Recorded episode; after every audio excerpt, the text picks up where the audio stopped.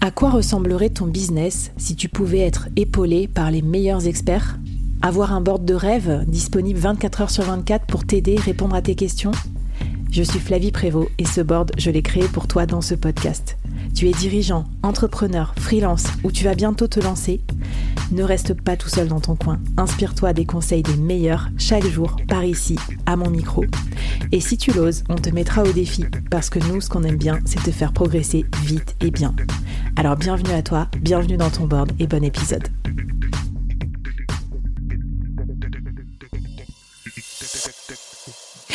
Alors peut-être que j'aurais dû commencer par ça, mais j'étais un peu tétanisée par le côté créatif et tout ça. Mais on dit aussi, euh, ce qui est difficile dans l'écriture d'un livre, comme dans les podcasts, dans tout, c'est euh, ben réussir à le diffuser, quoi, qu'il soit lu, que qu'il serve à quelque chose, qu'il qui soit pas en train de croupir euh, dans, dans, dans une étagère que personne ne voit.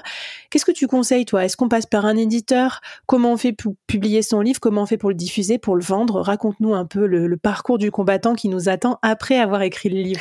C'est pas le parcours du combattant, tu vois. Et justement, il faut il faut pas le voir comme ça parce qu'en 2023, c'est plus le parcours du combattant. Euh, effectivement, on va pas se mentir, c'est vrai que si euh, si on veut passer par une maison d'édition, oui, là, ça ressemble un peu plus au parcours du combattant. Mais en 2023, maintenant, on a plein d'options. Alors, on va revenir dessus. Effectivement, il y a deux grands axes quand on va euh, être au moment où on va vouloir euh, diffuser, publier son livre. Passer par une maison d'édition et puis il y a l'auto-édition. Avant, euh, il y avait que euh, la partie euh, maison d'édition. L'auto-édition, c'était mm. vraiment le truc, le, plan B. vraiment, c'était quand on disait on était en auto-édition, c'était oh là là, ma pauvre. bon, personne n'a voulu de toi, etc. Maintenant, c'est plus du tout le cas. On va en reparler.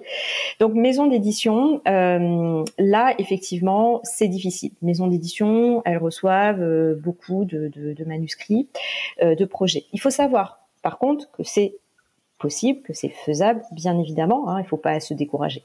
En non-fiction, par contre, ce qu'il faut savoir, c'est que pour aller euh, démarcher des maisons d'édition, ça se fait en amont.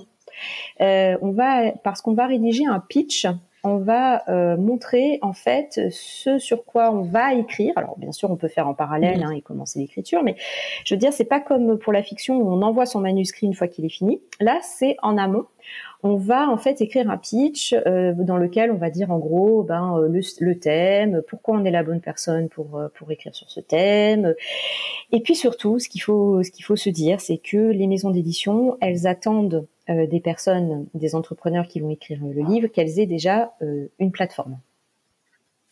Hmm. une présence. Parce que, et ça, il faut, il faut le dire, parce que les gens ne, veulent pas le dire, mais il faut le dire, les maisons d'édition eh vont publier des personnes qui ont déjà une plateforme, parce que maison d'édition euh, ne veut pas dire euh, que le marketing va être fait pour toi. Non, pas du tout. En fait, euh, quand on, même quand on est en maison d'édition, même les plus grandes maisons d'édition, à part si on est euh, déjà une superstar, eh bien, euh, il y aura pas vraiment d'effort de marketing et de com qui va être fait pour toi, pour ton Donc c'est à toi de te Ça c'est vraiment, ça me fait vraiment penser à on te prête qu'aux riches, quoi. Mais c'est vraiment ça. C'est comme genre si tu veux être invité à la télé ou à la radio, quoi, faut, faut avoir ton propre média, quoi. Enfin, c'est ça que ça sert. C'est un peu ça. C'est mm. bon, voilà. Donc ça, ben c'est comme ça. Donc il faut, voilà, il faut quand même bien avoir ça en tête parce qu'il y a beaucoup de personnes qui veulent aller en maison d'édition en se disant bah comme ça au moins j'aurai pas à faire la partie com parce que c'est pas la partie qu'ils aiment faire, ce que je peux comprendre. Mmh. Euh, mais ça c'est faux. C'est faux parce que même en maison d'édition, mmh. vous aurez à faire la partie com.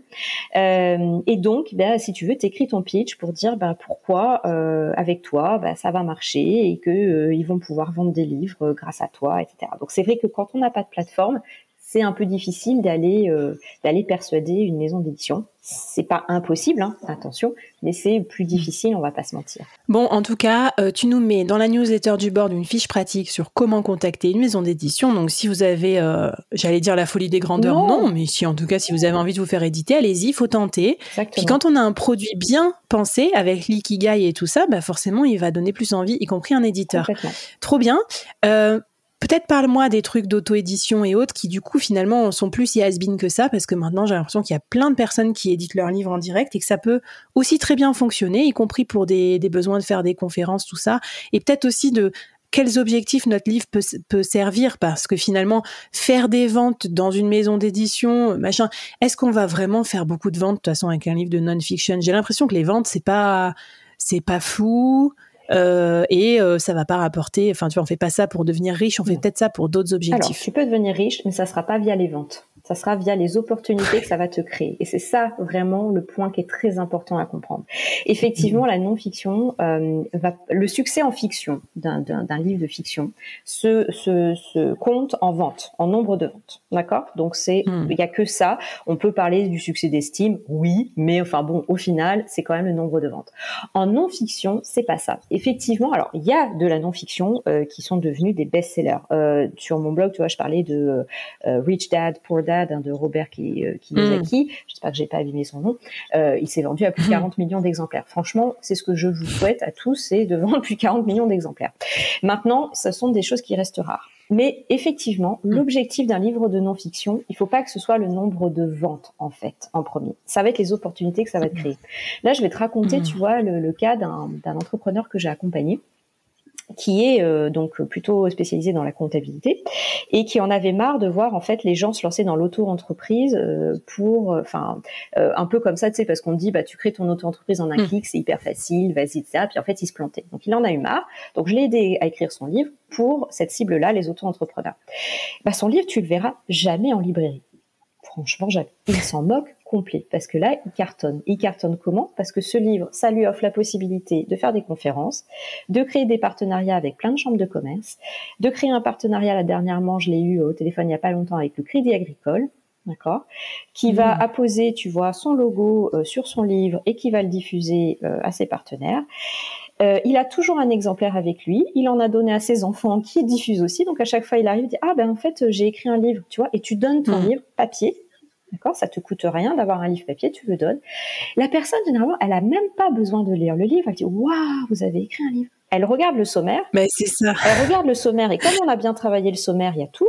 Et, le sommaire, et si tu veux, elle se dit ah mais en fait vous parlez de ça, mais moi j'ai le problème avec euh, la personne, tu vois les personnes que j'aide, venez en parler s'il vous plaît.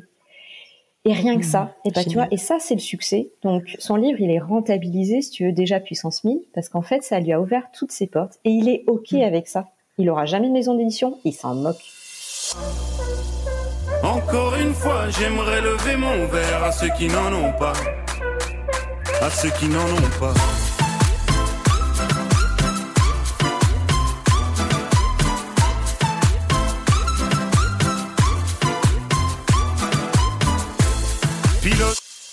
Et puis dans un monde, euh, moi je l'avais déjà vu ça dans la prospection, euh, grand compte, je trouve ça trop bien dans un monde digital où tout le monde a des e-books, des machins, des trucs, des lead magnets dans tous les sens. Le fait d'envoyer un livre par courrier, tu vois, un dirigeant avec un petit mot manuscrit, ça marche tellement bien. C'est trop bien pour faire la différence. fais vraiment une différence de dingue et, euh, et, et, je trouve ça génial en fait, tu vois. Et toujours d'avoir euh, d'avoir un exemplaire qui traîne et puis de dire bah tiens, je vous laisse parce que maintenant c'est ça grâce en fait aux plateformes d'auto-édition la plus connue étant Amazon, euh, qu'on aime ou qu'on n'aime pas, peu importe. Mais je veux dire, grâce à ça, ça ouvre des possibilités de dingue parce qu'il faut savoir quand même que maintenant, grâce à l'impression à la demande, d'accord Hmm. Toutes les plateformes plus ou moins le font et Amazon est la numéro un là-dessus. Euh, bah, grâce à l'impression à la demande, en fait, les gens peuvent se procurer déjà ton livre très facilement en version papier, parce que faut pas croire, mais les gens aiment encore le papier. Il n'y a pas que du digital dans la hmm. vie. Et puis toi, ça te permet d'avoir des exemplaires auteurs qui sont très peu chers, et ça te permet d'avoir des, des, exemplaires auteurs très facilement. Donc, euh, bah, comme ça, tu vas pouvoir euh, les euh, les donner, les distribuer. Tu vas pouvoir les mettre sur une petite petite table, les vendre quand tu fais une conférence. Et ça, c'est franchement bah, c'est génial. Avant, c'était beaucoup plus compliqué. Hyper bien. Et d'ailleurs, moi, je trouve que pour revenir à l'épisode 1, en mode la boucle est bouclée, tu vois, de se dire, j'ai pas d'objectif de vente, c'est quelque chose qui va servir mon business en parallèle et tout ça. Est-ce que ça détend pas un peu l'atmosphère aussi? Tu vois ce que je veux dire? Complètement, ça relativise. et puis, puis c'est surtout euh, te dire en fait, euh, ouais, c'est ça, c'est te dire en fait quel est l'objectif. Et encore une fois, il y a, y a, vraiment aucun mal à vouloir être en maison d'édition et je comprends et vraiment je comprends. Et mm. puis il y a, y a, ce rêve de voir ton livre en librairie, c'est génial et franchement, je, je, je peux que comprendre ça. Mais il faut il faut se dire au final, est-ce que c'est vraiment important? Est-ce est-ce que c'est ce qui va m'aider à développer mon entreprise? Franchement, non. Ouais, puis si euh, tu passes des, tes soirées en dédicace dans des librairies euh, à droite à gauche pour euh, vendre trois livres à chaque fois, enfin tu vois ce que je veux dire? La vie du solopreneur est faite aussi d'arbitrage. Son temps est le plus précieux. Et en fait, je pense qu'il faut certes savoir en sacrifier pour écrire son livre, mais après aussi un moment savoir arrêter la note et l'addition et être un peu rentable sur son livre. quoi. T'es d'accord qu'on fera pas, je sais pas moi, trois ans de promo sur un livre qu'on va vendre euh, 3000 fois? Non, je, suis totalement d'accord avec toi. Il faut être vraiment, il faut avoir euh, le regard d'un entrepreneur, d'une entrepreneur sur ça. Sur ce, c'est encore une fois, c'est ce qu'on a dit tout au long. Il faut prendre ça comme un comme un projet euh, pour ton entreprise, comme une étape pour ton entreprise. Et à partir de là, bah, comme tu dis, euh, franchement, ça décomplexe et, et, on le voit avec un autre regard que je vais devenir écrivaine. Moi, je suis écrivaine, mais à côté de ça, mon entreprise, ce sont deux choses totalement différentes. Ce sont deux regards totalement différents. Ça ne m'apporte pas la même chose. Et c'est très important d'être au clair là-dessus et d'être OK avec ça.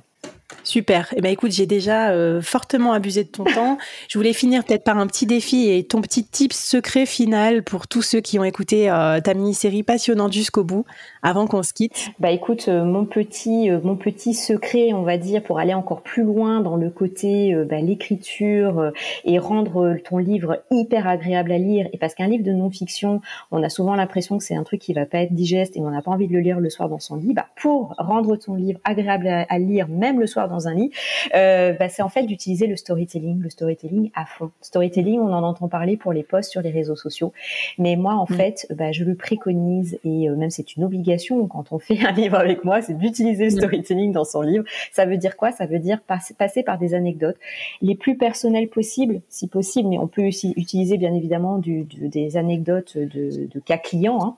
mais en tout cas d'aller raconter des histoires. Et c'est en racontant une histoire qu'on va attirer l'attention et euh, créer la confiance. Et on sait que confiance égale acte d'achat. Donc on y va, on utilise le storytelling. Super.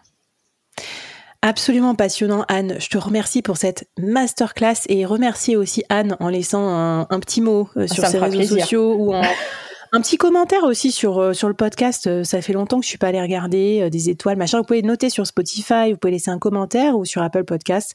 C'était super de t'avoir avec moi. Et puis maintenant, j'ai plus qu'à. Donc, en tout cas, moi, je suis à fond là-dedans. Ça va faire partie de mes nouveaux projets colossaux de cette fin d'année, du début d'année prochaine. Si vous êtes dans le même bateau, bah, venez me faire un petit signe. Anne, un grand merci. et puis à toutes et à tous, je vous dis à très bientôt dans les prochaines mini-séries du board. bye. bye. Merci d'avoir écouté jusqu'au bout. Alors, est-ce que ça t'a plu? Est-ce que ça t'a apporté quelque chose pour ton business? J'espère que j'espère que oui. Bien sûr, c'est comme ça que je construis tous mes épisodes et mes saisons. Mais euh, j'aimerais bien avoir ton avis aussi sur ce que tu as aimé, euh, moins aimé, euh, et puis que tu viennes discuter avec moi, avec les invités, avec les autres membres de la communauté. Donc je te laisse tous les liens pour nous rejoindre et ça me fera très très plaisir de te lire ici, sur ta plateforme de podcast ou sur les réseaux. À plus!